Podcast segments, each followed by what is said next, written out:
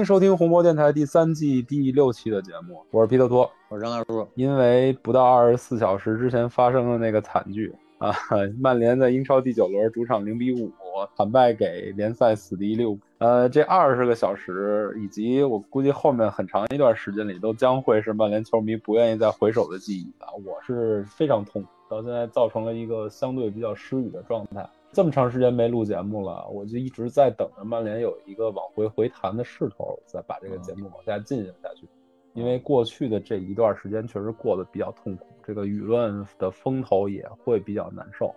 谁知道结果等来了这么一个惨案？还好瑞斯温大大江湖救急，出出手相助，不然这期节目真的不知道该怎么录了。嗯，不是，呃，两位本来意思电台就关了就完了。我确实真的有这个想法，真的有这个想法，但是，哎，真的不知道该怎么往下继续录下去了。这个你想，咱们录这个电台，其实不就图一开心嘛？然后最近这一段期间，也疯狂的私信或者微博或者或者评论里挨骂，图什么许啊，对吧？然后还有人私信骂你那你看看，简直了，什么人都有，人大招风。这留在留在后留在留在后面一段说吧，看看都是大家都是什么成分的人，现在都是什么心态。无论如何吧，这个这个红魔电台到现在已经录了七十四期节目了，然后这是第一次在完全没有提纲，也不知道这期节目会聊什么，聊多长时间的情况下开始这个录制，因为真的确实是过去这二十多个小时我。我确实是心态比较崩，但是我看两位相对于我比没有那么钻牛角尖，所以这期节目就只能麻烦两位撑着了。嗯，我知道，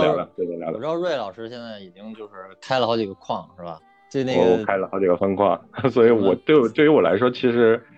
影响不是特别大，就被均摊了，是吧？已经 均均摊了，均摊了，就不要把鸡蛋放在同一个篮子里。对。说到分矿的事儿，瑞老师，什么叫半猛犸呀？半猛犸就是 前些天有一个那个啊，全球全球的一个 DOTA 二的总决赛啊，然后总决赛上有个叫猛犸的英雄啊，中国战队一直不办，一直不办，然后五局里边就是禁止禁止对对手使用猛犸角色是吧？啊，禁止使用，然后。呃，中国战队一直不败，然后只拿了只拿了一次，然后二比三输掉了。啊，这个英雄算是对方为数不多的能拿得出手的几个英雄之一啊，然后就这么输掉了，就挺。虽然我不太懂这游戏，但是我听起来像是跟曼联的防线一杵就烂，有异曲同工之妙，就是明摆着 大家都能看到这个漏洞，但是就是解决不了。呃，对，是跟曼联情况挺像的。咱先聊这个话题吧。我觉得最近这场这几场比赛看下来，嗯，有一个发自内心的灵魂呐喊，到底曼曼联为什么会踢成现在这个样子？两位谁能给我解释解释？其实这个样子从上个赛季末开始已经有这个苗头了，就是上个赛季咱们的战术其实是一直是在摇摆的，就是我到底是在前场。多摆一些人，还是在后场多摆一些人，无非就是资源往前还是往后，嗯，去投入到哪边儿。嗯，其实有一段时间踢得很好，踢得很好那段时间呢，是在于界定清楚了博格巴这这个非常特殊的这个球员，他应该是一个什么定位？嗯，啊，把他定位成前场球员，这样一切都很顺。因为后场弗雷德也好，麦克多米内也好，马蒂奇也好，他们是正经的中后场的球员，对后场有帮助的球员，嗯，所以基本把博格巴放到前场的话，后场起码有六个人，而且去年 DJ 还没走，嗯，而且青木也在右边路能踢上一个位置，这种情况下，曼联攻守没有那么不平衡，还没有那么不平衡，直到直到。那个啊，五月份欧联决赛，那决赛那会儿摆出了三个前锋，然后博格巴、麦克托米内的双高后腰，啊，这会儿怎么说呢？就就开始在攻守平衡这个天平当中，曼联又开始去往进攻这个方向去加人头了。但是这个加人头实际上能不能打出这个进攻的效果，这个是真不一定的。而且很多时候往往是。你增加了进攻的人数，但是进攻打不出来，反而要被对面偷一个，得不偿失，啊，是这种情况啊。这个赛季我觉得其实就是上个赛季末端，尤其是决赛延续下来的这个思路，包括引援转会都在都在强化这个进攻的这个天平这块儿，所以其实。呃，其实不是我分矿开的多啊，其实那个曼联，曼联现在发生这种情况，我不是特别意外。嗯，啊，为什么？心里心里其实早有一些点开来讲开就不是特别意外。是这样的，就是除了这个曼联上上赛季末在那个技战术方面开始往进前场加进攻人头之外啊，曼联上个赛季还有一个不太明显的一个兆头，就是。欧超刚崩盘的那会儿，大概在四五月份那会儿，嗯啊，那个崩盘表象是，表象上是把那个曼联的赛场打乱了，导致马奎尔受伤，然后后来弗雷德也受伤，结果直接导致那欧联杯没法，欧联杯决赛没法踢了，没法排阵了，嗯，包括后面那一一串联赛崩了，基本上，对，联赛基本也崩了，对，嗯，但是这个时候我其实还关注了一下，就是曼联的高层和管理层他们。欧超崩盘之后在干什么？因为因为这个东西是有对比的，在那个欧超崩了之后，呃，大概有那么两个俱乐部吧，让我印象比较深刻，一个切尔西，一个人阿森纳。切尔西是欧超崩盘了以后，阿布直接说我可以满足你们球员、球迷的一些要求，甚至直接让三个球迷作为没有没有那个决定权，但是有参与权、建议权的。一个球迷方面的一个董事直接进入这个决策层，这个诚意是非常大的。阿森纳呢，阿森纳没有那么大，当时公关的时候啊，没有那么大的诚意。但是阿森纳几个步骤都做得非常好，就是首先是他的管理层排队给球员道歉，然后当时被球员耻笑了一番，然后管理层呢又排队给其他的没没有参加欧超的英超俱乐部去打电话，然后又被人挨个耻笑一番。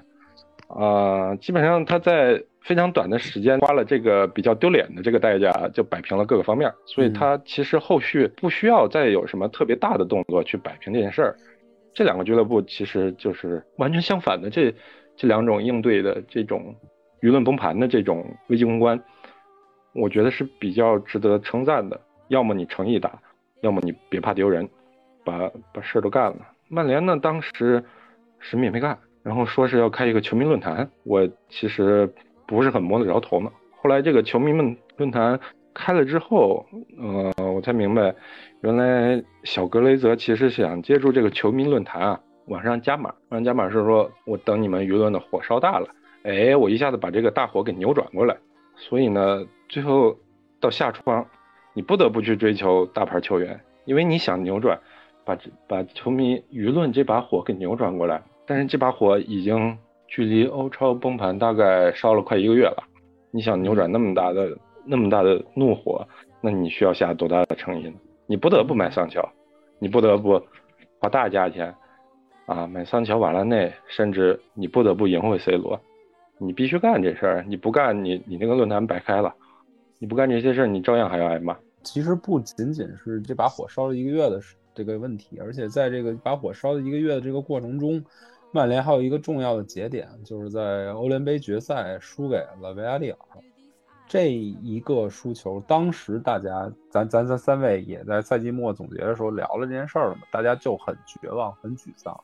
以现在的眼光再往回看，这一个关键的失利，甚至对这个赛季的曼联，或者说对索尔斯克亚的宽容度来讲，是是一个决定性。就是在这个赛季刚开始的时候，输到第一场第一场球，或者说第一场球没赢下来的时候，我就很诧异的发现，整个的舆论势头给的压力都非常非常巨大。就是说，在 C 罗 C 罗加盟之后，然后在曼联这个新赛季起航之后，就已经形成了一个舆论氛围，就是这赛季不夺冠不行了，以至于后面一系列比赛不顺的前提之下，这几轮连续崩盘之前。其实舆论已经顶到了一个非常非常难受的一个境地，已经基本上逼到悬崖的绝路了。然后大家在微博上啊，或者在各个社交媒体上，相信 也受到了一些不利或者说负面情绪的一些毒害吧。反正就是这赛季开始的时候就已经看在眼里了。我相信，如果上赛季最后那场比赛咬牙拿下了，或者运气再好一点，把这场比赛把那个奖杯拿到手里，这赛季各项工作都会开展的容易许多。对，可能没有那么大的压力，然后你可以不用那么去讨论舆论。就是那次欧联决赛之后，我跟皮特托聊这事儿，就是说索尔斯克亚这人怎么说呢？之前没有过这种这种大赛经验啊，就是咱们希望他能够成为名帅的前提下，他得一步一步的在这种一次一次的磨练中把自己给弄好了，把自己给给扛过去，自己给挺过去。然后呢，他现在就是呃从。呃，欧联决赛或者一次一次的，就是在这种关键节点，咱不能说失败吧，反正就是出问题。我现在听了这个瑞老师之前刚才说那些话，我就想知道你是怎么看他做出的这些，比如战术决策、战术重心的这些，他是根据什么？根据客观战术客观性，还是根据什么领导层的压力，还是根据舆论压力？他是根据什么来排兵布阵？到底你们俩有没有这种想法？这个其实可以分几个方面说。呃，有两个方面比较重要的，一个方面是索尔斯克亚他本人这个人，他本人这个人呢，他其实是在刚刚上任那个赛季有两个节点，一个节点是零比四输给巴萨，另外一个节点是零比四输给埃弗顿。嗯，在这两个节点之前，他表现的基本就是完美无缺，包括排兵布阵，甚至包括往后一直被人诟病的换人。除了逆转巴黎那场啊，还有一场那个逆转南安普顿的，他他是在呃桑切斯受伤下场之后，用达洛换下了桑切斯，能想明白？那放在今天我们可能都想不明白这当中的逻辑，但是达洛换下桑切斯就把边路的佩雷拉放在了中间十号位，而且他还下半场还有一个妙手，就是把刚刚进球的佩雷拉说换下去就换下去了。嗯，用一个后腰换的佩雷拉，然后把博格巴从后腰的位置上往上顶，这种精妙的排兵布阵，在那两场零比四之后啊，包括精妙的换人，在那两场零比四之后，几乎就没有再见过了。我觉得这个两场零比四可能是他执教性格上的一个转折的一个节点。嗯，在那两场零比四之后呢，他可能。哎，你说，其实其实这一路也是肉眼可见，索尔斯克亚感觉身上的负担越来越重，就感觉束缚越来越绑得越来越紧。嗯，其实从一开始大家都觉得这人比较冒进，比较比较鲁，到后来比较头铁，到最后是比较保守，换人换换不下来，就变成很僵硬了，是吧？对，这一路上感觉他是身上的负担真是越来越重，往前走的步子越来越沉，很奇怪。但是其实他的牌手上的牌是越来越好。越来越好的，对他越来越好的这个牌，其实也是给他更大的负担。就是我我我先说一个比较浅薄的观点啊，我一直一直一直这赛季以来一直持有这个观点。我跟大叔在私下聊的时候，他也不太认可。我觉得现在正是一个比较好的机会，把这事儿翻出来说一说。呃，就是赛季的引援，我觉得这一这一 我没有像瑞老师一样把眼光放到上个赛季那么远，因为我觉得上个赛季的问题可以用。呃，这个球迷巴斯球迷导致比赛比赛中断啊，以及最后的整个节奏都乱了等等来解释，包括马奎尔受伤啊等等来解释，或者来来找到这个借口。但是这赛季开始以来，呃，我不知道就是听节目的各位啊，还有没有印象？从一开始引进 C 罗，我就开始提出了这份担心，就是曼联现在的阵型能不能养活得起 C 罗这样一个特点的球员。和，那我 我来说一句啊，那你的意思就是从另一个角度说，就是 C 罗引进之后，索尔斯克亚有没有这个能力来把把他来融合到这个阵型里头去？嗯，对，没错，没错，这其实是同一件事儿的两个说法嘛，对吧？这个本质上是一样的，因为你既然决定引进了 C 罗，你既然是主教练跟管理层下了这个决心，把这个 C 罗引进来。既然 C 罗把他的射门成功率、跟场上的欲望以及这个这个球迷的喜爱带回到了特拉福德，你教练就必须承担使用他的这个责任嘛，对吧？然后包括你真正的跟他签约之前，你也要衡量这个人我玩的转玩不转。但是也就是说，你心里头就默认了这个索尔斯克亚其实能力是有有一定限度的，是吧？很有限度的。能力都有一个边界，对吧？我作为一个被私信嘲讽的护索宝的人，这这这个基本的认知也是有的。索尔斯克亚毕竟不是，无论他的拿到的荣誉和他在场上表现出来这些东西，呃，他肯定不是世界一流的教练，或者说也毕竟现在暂时没有成为世界一流的教练。但是在对于 C 罗这个特色的球员来讲，他 C 罗没有变，C 罗来到曼联跟他上赛季在意甲的风格跟打法没有什么本质性的变化，他可能是在某几场比赛更积极一点儿，然后呈现出来精神面貌更好一点。但是咱们能看到一个比较直观的数据，就是他的逼抢，这这咱在咱们之前的节目里也聊过嘛，他的逼抢仍然是全英超倒数第一的，嗯。这这个前锋这个逼抢来讲，放在英超或者放在曼联前几个赛季常规使用的打法或者防守逻辑来讲，嗯，这就是一个破坏性。你除非教练有一个很好的方方案，很好的思路，把整个球队的防守逻辑在短时间内，在几场比赛之内完全扭转过来，否则你就必须面临这么一个这么一个结果。你看，就是昨天第一个丢的那个球。昨天丢了那个球之后，进攻三巨在微博上也是直接抛出一个投盲测试吧，我忘了原话怎么说的，但是类似投盲测试，这个这个这个球的问题出现在哪？然后我又重新看了一遍录像，很简单的就是布鲁诺的上抢，布鲁诺的扑把整个球队的这个逼抢给带到前面去了，然后但是又没对上位，整个后面就就漏成筛子了。但是布鲁诺之所以扑的那么虚，也是因为咱们这个紧逼没有从。球队最顶了最前面的那人发起，所以布鲁诺一直是不是一个防守位置感特别好的球员嘛？他容易扑出去，但是你前面没有第一个人替他形成这个逼抢的，呃，怎么说呢？第一第一个发起点的时候，你布鲁诺自然就会露出一个比较大的空档，后面一环接一环，整个就漏漏得非常干净。这个问题啊，我是完全不同意你说的。嗯，我知道。首先，首先曼联的这个高位逼抢。几年以来一直是一种落后的高位逼抢，但凡咱们玩过那个从实况从旧实况或者旧非法玩到新非法的人都知道，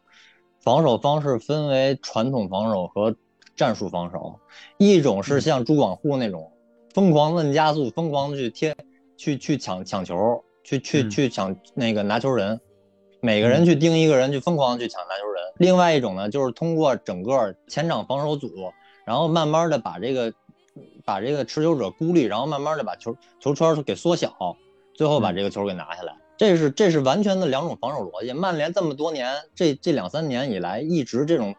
这种防守高位逼抢的，一直都是前一种。第二，布鲁诺这个问题不是说他的这个写在骨子里的一个不可改变的一个阶级特性，这个东西可以跟他聊明白的，你知道吧？这个东西我跟你说，昨天那个微博上那个。贾斯汀朱老师也说了，这事儿是教练是可以跟他聊明白。布鲁诺有是那么脑子不好使的人吗？对不对？你在在整个球队高位逼抢的前提下，你这个个人用什么防守逻辑去对持球者，对不对？是是去抢他脚下球，还是去封锁他的传球线路？这个问题是可以通过教练去给他安排，去给他上课，去给他聊明白的。为什么没有上？为什么没有给他聊明白？为什么还让他保持了他原有的这种？抢球方式，那是因为默认了嘛？啊，对啊，我来辩解一下啊，这个我我不我不否认曼联在这两两三个赛季采用的这个前场紧逼方式是一个比较原始、比较落后的那种紧逼方式，但是，呃，这个落后，这个这个这个进之所以选用这种紧逼方式，是因为教练组能力比较差，不懂先进的紧逼方式是什么样的，还是根据球员的特性、球员骨子里的东西来的？我觉得这是一个值得探讨的事儿。但是我觉得不能不否认的是，在上赛季的某很长一个阶段里，即便是这个落后的逼抢方式，也形成了一个比较好的平衡。但是 C 罗的一来，打破了这个这个上赛已经形成的这个平衡。他在短时间内两三场比赛里，我不相信有任何一个哪怕是世界级的教练，能立马采用一种新的方式来建立一个新的平衡。我觉得这个这个平衡的打破，才是曼联在最近几场比赛一泻千里，中场一一一捅一个窟窿，后卫跟傻子一样的这么一个根本原因。我觉得吧，其实 C 罗他是压垮骆骆驼的最后一根稻草，在这最后一根稻草之前，其实还发生了很多事情。嗯，想想解释明白这些事情，我觉得就还是得从索尔斯克亚作为教练的这个性格这个转变上去看。嗯在转变之前，索尔斯克亚其实是有勇气去维持场上攻守平衡的，就是我进攻有人，但是我不放的很多；防守有人，但是我我不是哪个面都抓的，我我我就保证我的重点区域，就抓重点，进攻抓重点，防守抓重点，因为没有那么多精力和人啊。但是在那个转变之后呢，我觉得他的作为教练的性格啊，就有一些转变，就是对某些人开始对某一些人啊，我可以由着你们的这个球员的性格来。同时呢，对于另外一些人呢，就是基本就是你们就当蓝领儿，哪哪哪哪里需要搬砖就就放到哪儿去。这种转变，可能在在在欧联决赛上，我觉得这是体现的比较明显的一种一种挺不好的一种现象吧。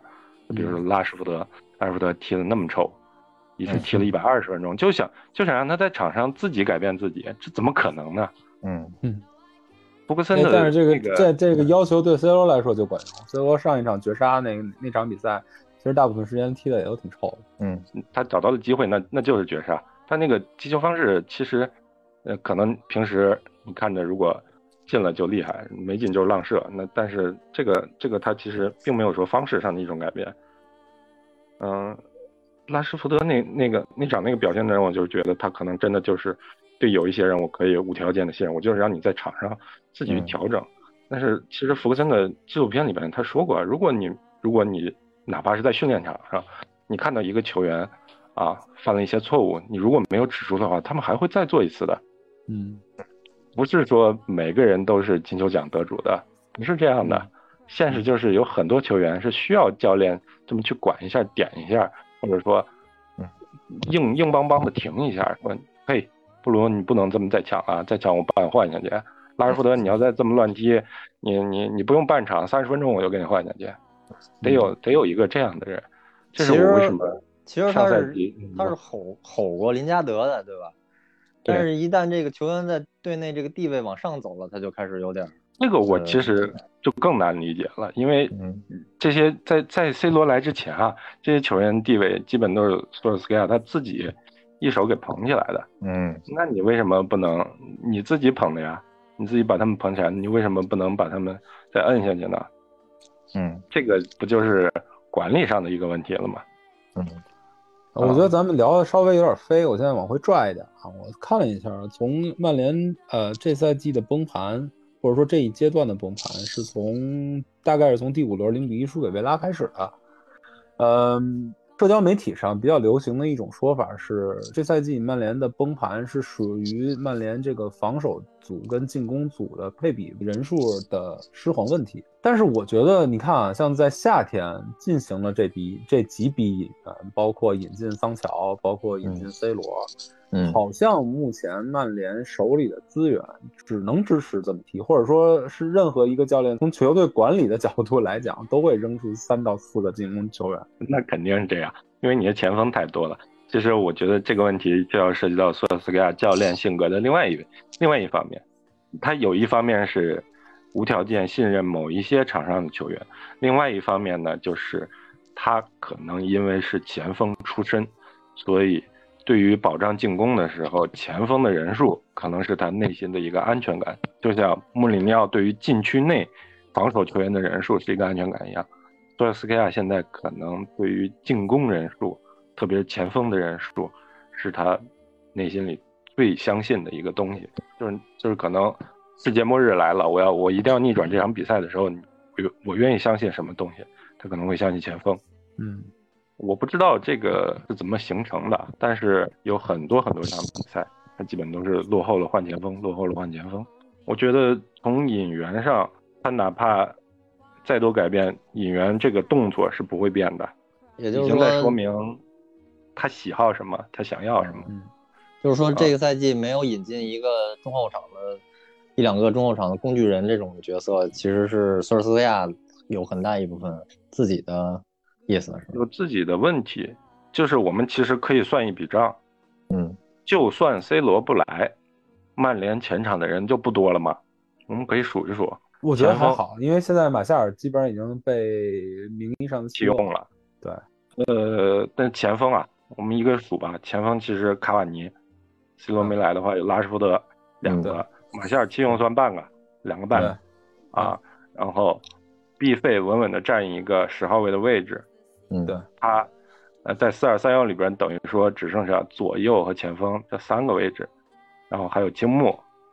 然后还有当时还没走的 DJ，嗯。嗯。然后还有嗯。放在前场威力最大的博格巴，嗯。以及在欧联决赛圈儿，呃，在欧联对米兰的时候，把我们保送进下一轮的迪亚洛，他的类型嗯。是跟桑乔完完全全一样的边前腰嗯对。啊，他可能也就算小半个吧，然后再凑一凑最后打狼队首发的那些人，加上迪亚洛一共算半个，加上马夏尔算半个，这很多了，这么多人去抢，除了毕费以外的三个位置，我觉得很有余了。但是我觉得以这种配置来展开这场这场联赛的话，可能会稍微好一点，因为毕竟卡瓦尼顶在前面，，B 费就不会这么冒。然后，毕竟青木在身边不是 C 罗的话，他就不会承担这么多这么多责任。呃，反正现在目前来讲，就是以现在目前人员配置，算是 C 罗来讲，我觉得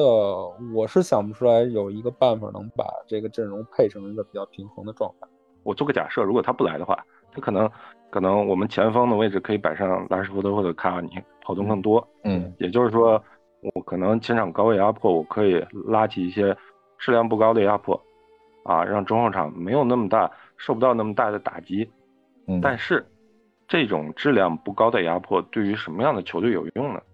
我们既然加了质量不高的这个定语，心里应该明白，可能就对那些中下游的球队有用。嗯，对于强队来说，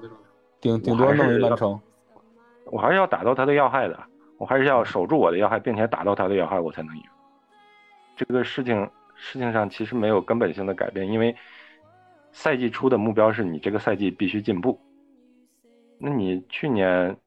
其实已经做的不差了呀，今年要再进步，不外乎就是多能多打赢几个强队，奖杯随缘，对吧？嗯所以打强队是是你绕不过去的坎。哎，但是在做赛季前瞻，因为我我现在处于一个特别难受的状态，就是因为在做赛季前瞻的时候，我跟大树预测到这赛季可能会面临的一些困难，现在都以一个最差的形式在印证着。就像你看啊，首先 C 罗来了，造成这个这个这个球队舆论上的压力，咱不说在场上表现的，毕竟 C 罗也是现在目前球队进进球最多的球员。呃，造成了一个舆论上的压力，然后包括桑乔来了以后很难融入，这个桑乔的问题，我相信瑞老师一会儿会有会有会有很长的一番论述。呃，包括中场没有引援，就会造成现在目前中场一戳就漏的一个局面。包括呃，这个夏天欧洲杯英格兰的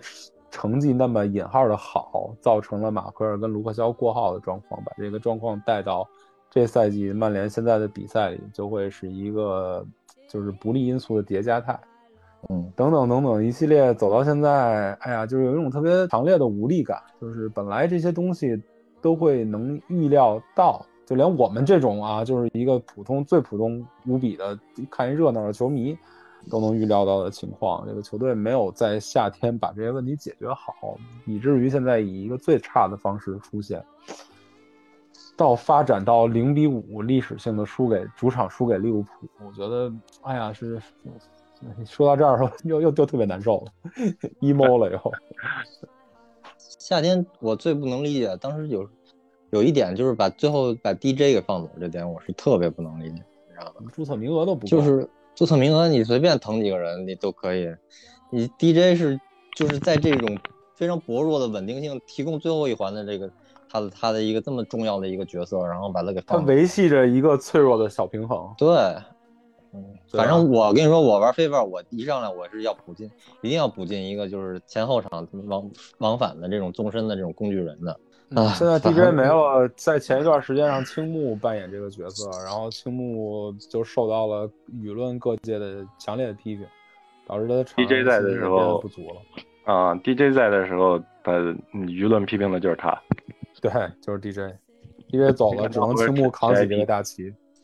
对，基本就是谁谁干脏活谁 IP，这个其实可以理解的，因为干脏活出不了亮眼的数据，也不会有流量，然后对球迷球迷也不会看那么多，不会不会看到说我干了很多脏活，我很光荣，我是工人阶级，我很光荣，不会。嗯，但是 DJ 走不是为了那个 C 罗进来去屏障嘛？对，因为 C 罗这笔交易是临时特批的。啊，那我就还不还是不明白，就这这钱难道不是应该格雷泽自己掏吗？不是，主要还不是钱的问题，主要就是前场人手过多，冗余你清不掉林加德人双重的问题。对你你清不掉林加德，清不掉人，然后 DJ 哪怕就算在球队里，他也没有上没有很好的上场机会，他个人也是想走嘛，就像像现在范德贝克这个这个状况，你你在球队里你用不上我，我一一一场一场做替补，等你真正用我的时候，我没法保证我的状态，然后又挨全世界舆论的批评，嗯那换他的话，有这机会肯定一走了之。那说来说去不又绕回来了吗？还是教练组对这个整个阵型什么重要，什么不重要，没一个清楚的定性。呃，你说他没有清楚的定性吗？我是觉得 C 罗这笔交易把教练组顶到了一个不得不做出这种这种这种决断的一个 一个地步。当然，我不我我我那这个我我还是要教练组澄清一下，我还是要澄清一下，我并不是把这件事儿怪罪在 C 罗身上。这一笔引援，以瑞老师的话说，就是压倒骆驼的最后一个稻草。以我的的角度来讲，就是打破了曼联上升势头的这么一个平衡。嗯，对教练组缺乏这个把 C 罗好好融入到球队的这么一个能力。但是以我看来就是大树，大树，你一直以来想的是 C 罗是怎么能好好的融入这这个球队？就是说换一个比较有能力、世界一流的教练，是以什么的方法、不我首先觉什么样的方法得，把 C 罗我首？先觉得曼联这个阵型确实现在有有很大的这个不平衡。嗯你看我玩 FIFA，我一上来我也得我也得买一个，你像雷纳托桑切斯这种的，能能边能中，然后压方索能上能下的这种工具人，这两两个工具人，所有的预算全都投到这里头。我不去买进攻球员或者是纯后防球员，都要去买这种工具人，让让整个阵型更流动性更强的这种这种人。但是说实话，你这个就算是 C 罗来了，也不能说这么头铁了这几场。其实从打西汉姆开始，那个嗯丢球之前有几次进攻，你就能看见防守组已经崩了，对，对吧嗯？那场虽然赢了，但是那那从那场开始已经能看出前后前后已经完全割裂了，已后后场已经完全崩了，对吧？然后这么一而再再而三的不去改变，你你你你你要知道这个 C 罗进球，在这个整个这个球队这个实力里头是一个怎么样一个权重？就是说嗯我是不是说 C 罗进球我就能把这球赢下来？比如说原来 NBA 那个 J.R. 史密斯这种，我得好多分儿，我这球队是不是能赢？这么一概念。啊，对，麦迪，你明白吗？这么一把概念，自己数据刷漂亮，但是球队仍然不行嘛。就是说是不是每一场都要用它？是不是每一场都要以同样的阵型去用的？是不是每一场都要把这个前场堆那么多人，然后把后场弄得这么虚？尤其是在马奎尔和卢克肖状态如此之差，这个我相信他们在训练的时候是能看得见的，对吗？嗯嗯。这个东西但是是在教练组吧，但是有一个问题啊，就是咱们有一个活生生的例子在，就是对埃弗顿那场，C 罗没有首发，甚至当时就以那种状态的马马夏尔来踢的话，那场上半场还是领先着的，然后到到下半场马夏尔受伤，然后丢球不是因为为 C 罗上来了吗？C 罗上来以后就开始丢球了嘛，对吧？不是，是 C 罗上来之后丢球了嘛？对吧？一个对桑乔，一个 C 罗，啊，对啊，对啊，还是一样的逻辑吗？这场比赛一比一没有拿下之后，曼联是遭受到了一个巨大的舆论压力，媒体甚至把福格森都搬出来说，那个我我我当教练的时候，最好的球员一定要留在场上的。就是说，C 罗已经大到以输掉欧联决赛的索尔斯克亚没有办法轻易的做出这一个决策，能把他拿下来。哎怎么说呢？这个，那你要是这么说的话，我觉得索尔斯克亚真的是，你要么就是怪 C 罗，要么就是怪管理层，要么就是怪这个舆论，要么就是怪老老头儿，反正就自己没什么大问题，反正能怪的客观因素一堆，自己不强调自己的主观能动性。这个大前提不是已经设定好了吗？就是就是就是，这个索尔斯克亚的能力没有办法吃下 C 罗这么一个球员。咱咱们现在讨论的问题就是你以什么样的踢法，以什么样的打法，以什么样的中场架构和阵容平衡能吃下 C 罗目前这么一个三十六岁这么一个状态？你看打埃弗顿那上半场，咱现在聊的不是这个问题，不是很平衡吗？你可是你又你对对啊，可是你又聊到了，你又聊到了，因为舆论媒体把把这个把这个索尔斯克亚给压住，让他不得不把 C 罗换上去什么之类的。不不不，那场比赛完了，我很生气，因为换下了马夏尔，是因为我当时觉得是索尔斯克亚迫于这个名声的压力，做出这样的换人的选择，导致那场比赛没有拿下三分。但是赛后也很明明摆着的，这个这知道的事儿就是这俩人受伤了，马夏尔撑不下来了，对啊，这才是打破这个这个平衡的点。对啊，而而 C 罗因为这场比赛没有首发，同时因为这场比赛最后没有拿下来，所以赛后舆论给了索尔斯克亚巨大的压力。我所以说的是这索尔斯克亚迫于舆论压力，然后让这个阵型一直维持到今天。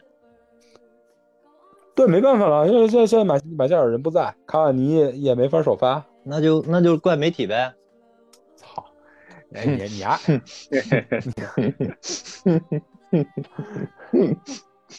不是，我现在我现在我现在完全没有在给索尔斯克亚洗洗地，我现在就是找出这个症结所在。我现在更关心的是曼联怎么调整，才能把这个把这个球队的平衡找回来。你像攻守平衡的话，现在反正前场也没有工兵了，那青后场必须堆人，后场堆人，前场那么多人，管理上要爆炸了。他自己堆人都对，在在这个问题上，其实波切蒂诺就拎得清的，就是梅西该不用我我我只要能赢啊，我不会滚，但是我用好梅西，我有可能会滚。首先得让人把那个马奎尔和卢克肖那个坑给但是呢，后场确实人不是特别多，最关键的还是，嗯，你把博格巴当后腰，就不把范德贝克当成一个后腰用，这个我觉得就很神奇，就很神奇。后场明明是少人的，嗯能当后腰的球员当成前场球员，嗯，不是很理解。但是我如果抛开这些所有东西啊，我觉得有可能是可以拖住 C 罗的，有一种情况就是我们去踢四二三幺，呃四三幺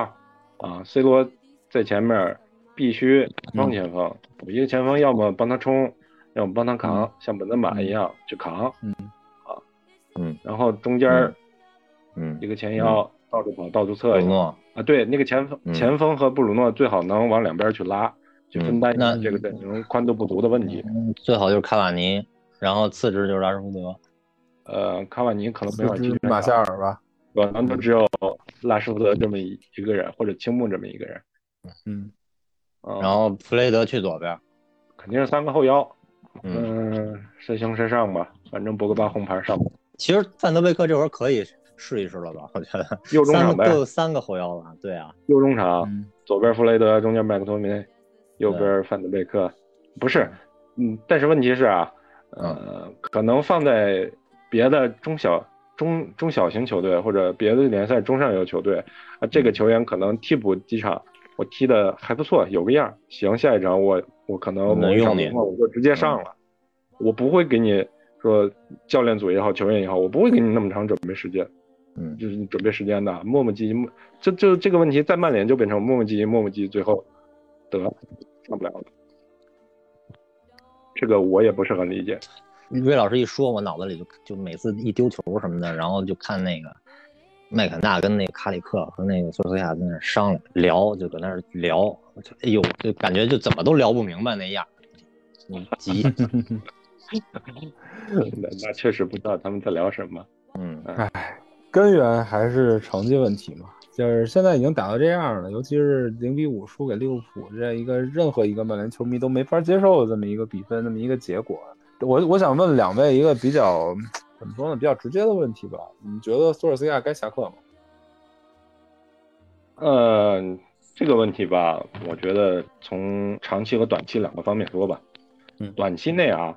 他肯定是不下课不足以，一个是平民愤，也不足以扭转局势的，而且可能这个赛季，也许啊，如如果这个状况扭转不了，也许就搭上了。短期是这样，可能新帅来，不管是谁，能有一些用，嗯。但是呢，还要看一个长期的问题，就是在福克森之后，来曼联的所有教练，摩耶斯、范加尔、穆里尼奥、索尔斯克亚，他们所有人都是一个有缺陷的教练，有缺陷的教练，他们所有人在临近下课的那个赛季，短板全都爆发了，没有什么管理的体制能制住他们这样短板随便爆发的这么一个体制。嗯我觉得以现在这些教练的嗯能力也好，或者说他们的全面性也好来讲，我觉得不存在完人这种教练，不存在完人教练的。嗯你不管来谁，你如果管理体制不去给他搭好这么一个表演的台子，那他最后还是会短短爆发，就然后然后走到今天这一步。嗯，结果这个周期是两年还是三年？对，只不过这个周期可能会变，或者说周期里边你的你的波峰和波谷可能变，可能波峰拿冠军什么的，波谷就是踢到降级区之类的，这个可能会变，但是我觉得结果不会变的，嗯就是这个教练一定会因为自己的短板爆发，然后没有人能制约，直接下课。嗯，其实就是我为什么说一直一直在说曼联这个足球总监制度，一直说这个制度一定要立起来，而且这个总监不能是那种光听话干活不拿主意的这种人，因为本来老板格雷泽，呃，作为资本家二代，他们就已经是人菜瘾还大的那种类型了。像这种嗯。欧超、欧超这种这种拍脑袋想的事儿都能干出来，没没有基本都能干出来的事儿，嗯，你可想而知他们有多少眼界和能力。那那他们这么这么瞎管，总监再不担点事儿，俱乐部怎么可能好呢？嗯，在夏天的时候，我们甚至还一度觉得莫特尔工作干得不错。这个嗯谈桑乔弹的也比较快，价格也比大家想象的稍微便宜一点儿。然后谈瓦拉内也算是给大家了一个惊喜，包括最后把 C 罗带回来，也是给了大部分球迷的一个强心剂吧。嗯，在现在看来，对他他执行能力很强。暂时事儿不差，但是这个职位可能还需要一些拿主意，包括你教练的主意我给否掉，你高层的主意嗯我给否掉，这样一些我我要去当一个 体制内的一个恶人啊这样的一个职位，因为现在教练教练可能从性格上来看是做不了减法，或者说当不了个人，那可能有没有可能从别的从制度设计上，从这个曼联制俱乐部的制度设计上来讲，制约一下教练呢？大树呢？大树呢？索尔斯克亚该下课吗？我不知道，反正我知道孔蒂肯定来不了。孔蒂来了，肯定无论是性格还是他的整个这个对于球队的这个搭建，根本现在跟曼联完全是反着来的。齐达内我不知道，我没看过他球。不是，他该不该下课跟有没有人能够接手其实是两个两个两码事儿层面的事儿。那那他下课谁来啊？这这这不是下一步的问题吗？直接说我的看法吧，在对莱斯特那场比赛输球之后，我已经觉得索尔斯克亚已经到了一个非常关键的节点，站在悬崖边上了。嗯即便是在欧冠逆转，最后绝杀了亚特兰大，其实也仍然没有从这个悬崖边上爬回来，因为毕竟这个这个场面上还是很有问题的。他他他他爆出来的问题，他没有任何一个能够解决完的迹象。这场输利物浦，甚至是以大比分一个一个让人无法接受的方式输给利物浦。比赛最后第三个球的时候，我觉得索尔斯盖亚就应该下课了。这个这个跟我长久以来对索尔斯盖亚的好感跟尊敬是是没有关系的。是我觉得，呃，从一个管理者的角度来讲，首先你失去了球迷对你的信任，这个这个嗯。失去了球迷对你的信任是从上届欧联决赛失利开始的。在这场比赛之后，你没有向球员展现出一个你能改变这个场上不利因素、场上不利局面的这么一个能力，因为这几这这这连续的几场失利方式都很相像，包括赛后之前博格巴那场也说了，我们要改变这这个这个都是中场一一捅就漏的这么一个局面，包括后卫已经在媒体面前表现得很迷茫了，他们想使劲，但是使不出来。他们甚至无法理解，你看，包括这场比赛之后，那个德赫亚说的那句话，大家就像小孩一样踢球，他这只是表达一个情绪，这个说明了球员不知道我应该怎么改变现在的不利的局面。他不是说我通过我再努力多跑一点，还是多站住位置，还是在在在那个进攻或者防守选择上更聪明一点就能改变的事儿。我从球员每一个发言跟他们脸上看出来的是，大家都很迷茫，我不知道为什么会事情会变成这样。嗯我我觉得在这种情况下，他其实已经失去了很多东西了。他虽然即便是在更衣室里还有球员的支持，但这个支持在成绩面前，在每场比赛场上表现出来的被动面前是不堪一击的。你的意思是索尔斯克亚现在也不知道自己该怎么办，是吗？我觉得他即便知道怎么办，他也没法把这个怎么办传递很好的传递给球员。所以，介于这个，我觉得索尔斯克亚真的应该下课。至于你要说索尔斯克亚下课之后谁该接手，或者曼联球队后面应该怎么办，这个我一点想法都没有，我真的不知道该怎么办。球队压根儿就没有做好这个心理准备。球队刚跟索尔斯克亚续完约，球队马上就要面临高层的换届，就是三德子要换给阿诺德。嗯，球队并没有在前几场输球之后释放出来我要换教练的这个信息，也没有跟任何就是符合要求的教练做一个初步的接触。在输给利物浦这场比赛之后，我觉得球队即便是想在短期内立刻换教练，他们做不到，这样就造成一个很为难的局面，就是我下一场比赛怎么办？这周末对热刺怎么办？周末热刺踢完以后，在欧冠赛场怎么办？然后后面就该面对曼城了。我这几场比赛是用同样的方式一泻千里吗？还是索尔斯亚干脆直接改变，换一个活法，推翻这个赛季从？第二轮、第三轮踢到现在的这么一个逻辑，直接把范德贝克呀、把桑乔啊等等这些之前没法扮演重要角色的球员翻上来，我不知道，但是我能预想到是后面几场比赛大概率还是会拉稀。那要是如果还是还拉稀的话，那就铁定下课无疑了，对吧？现在咱们就进入换人教练绕回去。瑞尔，我想听你说说，你到底想换什么教练？什么教练能够解决曼联短期内的问题？很多教练都可以啊，只要有一些战术能力，只要有一些战术能力，战术能力给执行一下。这太伤人了，这句话。是，不是？因为你换个人来，肯定肯定肯定就意味着对之前的否定，就是说你有那个换个活法的权利了。有一些拿不掉的人，你就可以拿掉了。这个短短期之内，如果换人的话，是肯定可以做到的。相当于是说，有尚方宝剑，我可以换个活法。那那其实只要可以。只要可以换个活法，不堆那么多进攻球员，那曼联一一定能在短期内反弹啊！但但是问题是，这个我我真的不确定这个短期有多短，就是说你这个教练能起效起多长时间？而且吧，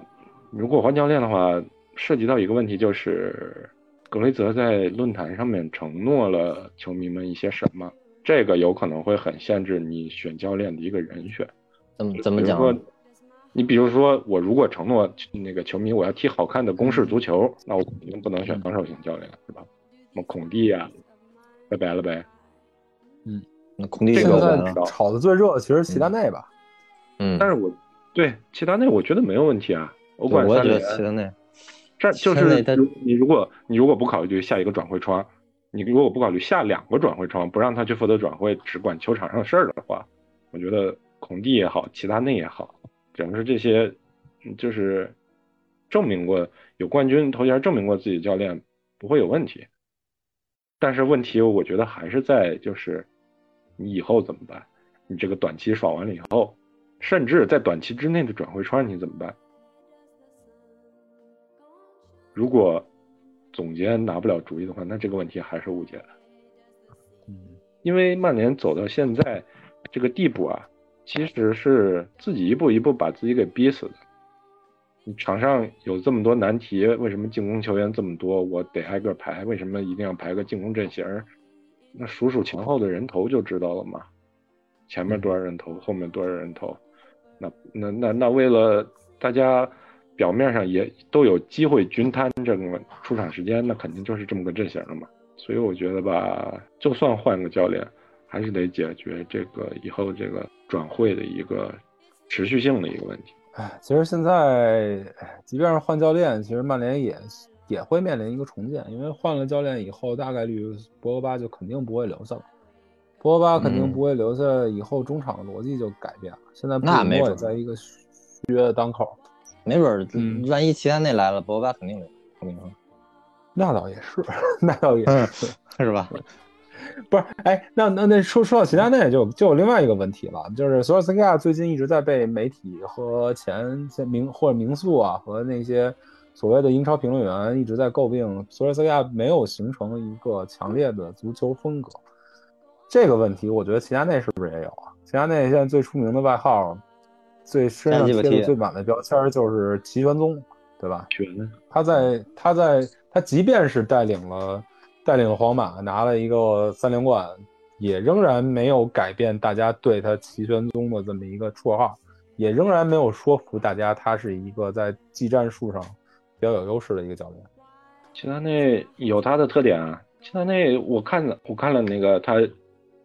一些场次的比赛和和和一些那个欧冠比较重点的一些场次，他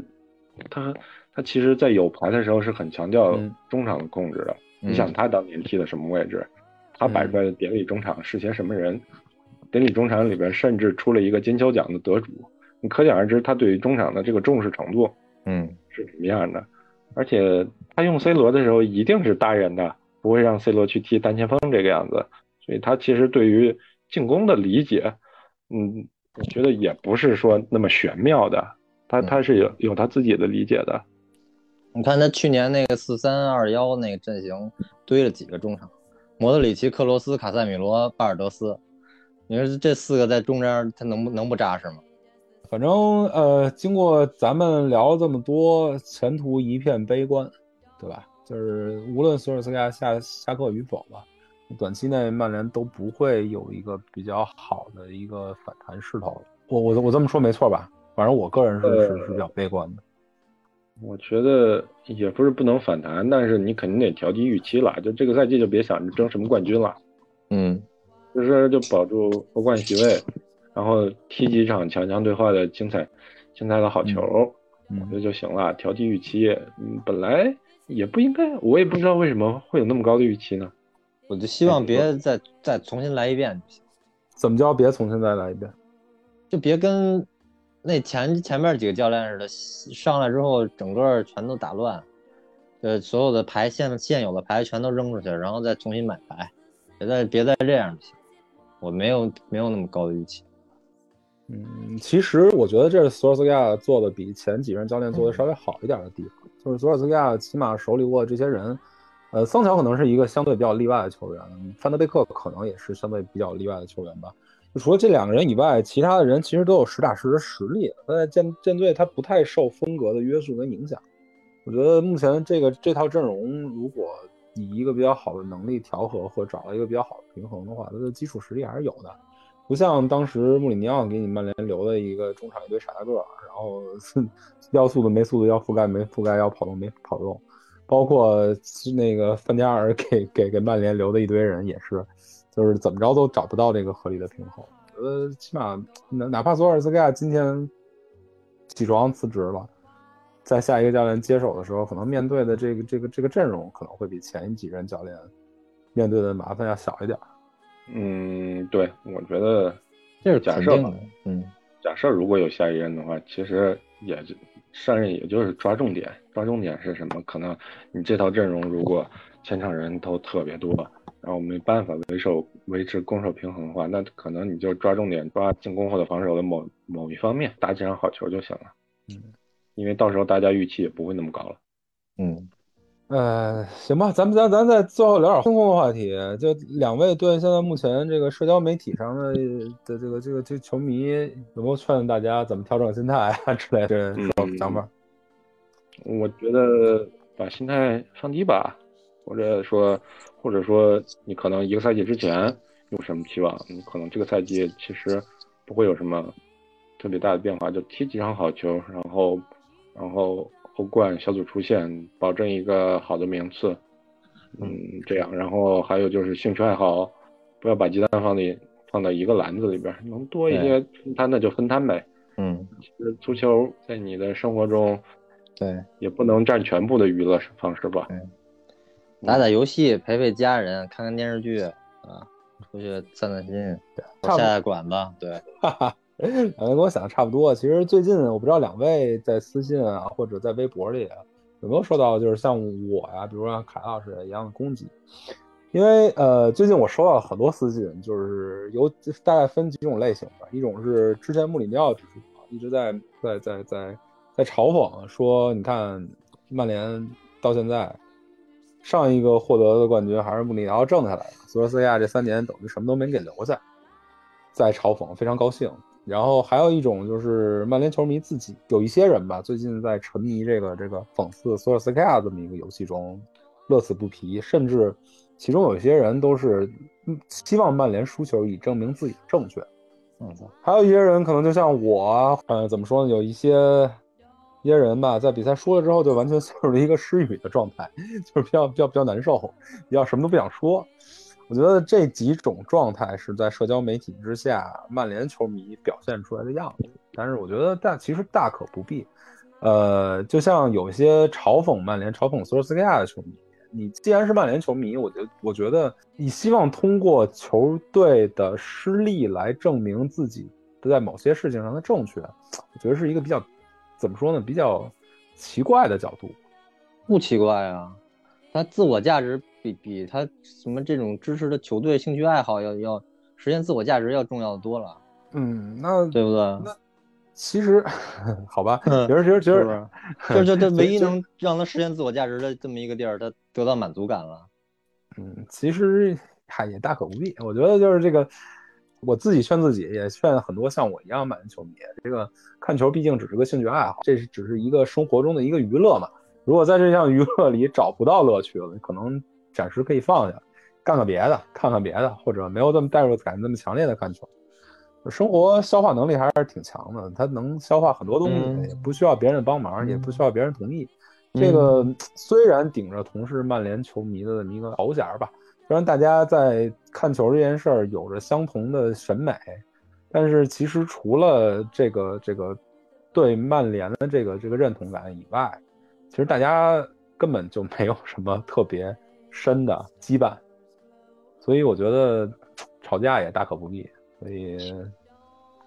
我不知道这话说的这话说的有点有点拧巴啊。对我我小时候踢球，唯一一次差点打架踢球，就跟一个穿曼联球衣的，你知道吗？为什么呀？就是嫌我上抢动作大什么之类的，然后就开始嗯飙脏话什么之类的。所以就都喜欢曼联，喜欢的要素都不一样，对吧？每个人看重他的要素不一样，每个人自己本身也不一样。嗯曼联球迷、曼联球迷吵架，这两天看的多了。啊，对，真是从大 V 吵到吵到小透明，嗯，对，对吧？以什么角度吵架都有可能。但是，其实你大可不必。就大家除了在认同曼联这件事儿有一定的相似点以外，你大可不必把自己的这套爱好啊、审美啊、这套意意识形态强加到别人身上，嗯，就是对别人别有那么高的要求吧。嗯，那好吧网络它就是这属性嘛。啊，对，确实也是。那只能从咱们的角度呼吁一下吧，或者说自我排解一下吧。嗯，好了，这场这这个零比五的这一场巨大的失利，咱肯定也没法往开心的聊。我相信这这个这这期节目听的人也会比较少。嗯，但是嗯咱们也完成了咱们这个作为一个自媒体电台，作为一个曼联球迷吧，应该完成的这个这个责任感。对啊，这一这么重要的一个历史事件，不录一期节目说不过去。啊嗯，对，就是可能很很久很久以后，等到曼联再次捧杯的时候，再次站回巅峰的时候，你再往回看，这是一个嗯可以回忆的这么一个点，对吧？嗯，嗯这个时间能冲淡一切。嗯，像我一样难受的球迷们，跟足球死磕了，生活还有很多很多可以排解的地方。嗯，像大树一样玩玩游戏，像瑞老师一样有发展多元兴趣爱好，都挺好。对，还看看别的球队球。哦，这这我这我看不了。呃，还说一声，那个就这几场比赛，虽然曼联踢得比较烂，但是还是积累了一些进球基金的，大概有个二百来块吧。然后我暂时没想好这个这个进球基金应该以什么样的方式抽出去。我觉得，呃，这些钱，这些大家就是认领的进球基金，各位球迷、各位朋友们自己认领的球迷基金，以一个零比五这个这个节目为载体抽出去，我觉得对大家 挺不公平的，所以我现在没想好，所以可能如果索尔斯克亚能继续担任曼联主教练的这个这个这个席位的话，下一场赢球的时候，比如周末如果要能运气好赢到热刺，或者在下礼拜这个这个周中赢了这个这个欧冠欧冠的比赛的话，在那期节目咱们抽出去，如果一直不赢换帅的话，我可能就会把这些钱退回给各位，然后我自己拿这个。自己把这钱出了，然后然后随便找一期节目给抽，大家抽奖。嗯，呃，就是特此公告一声吧，这期节目咱就咱就别挂抽奖了。嗯，嗯，嗯，不挂。行，嗯。爱听不听。但是这期节目存在还是有必要。嗯，好吧，嗯。嗯，行，谢谢两位陪伴吧，谢谢两位在这这个特殊的时候拉一把。这个这期节目凭我跟大树两个人没法完成，嗯，放宽心，谢谢魏老师，谢谢。谢魏老哎师。嗯，嗯。放宽心。嗯，啊，祝大家好好调节心态吧，祝大家快乐，嗯，拜拜。嗯拜拜。各位再见快地丢失了呼吸，陷入泥泞的难题，也许明天世界就分崩离析。末日到来之前，没人所有的重力和无谓的悲喜，是几个断所有的对望，不曾想只剩空空皮囊，是制造欲望可满心的伤。凌晨两点，时间已停止不见，甩开所。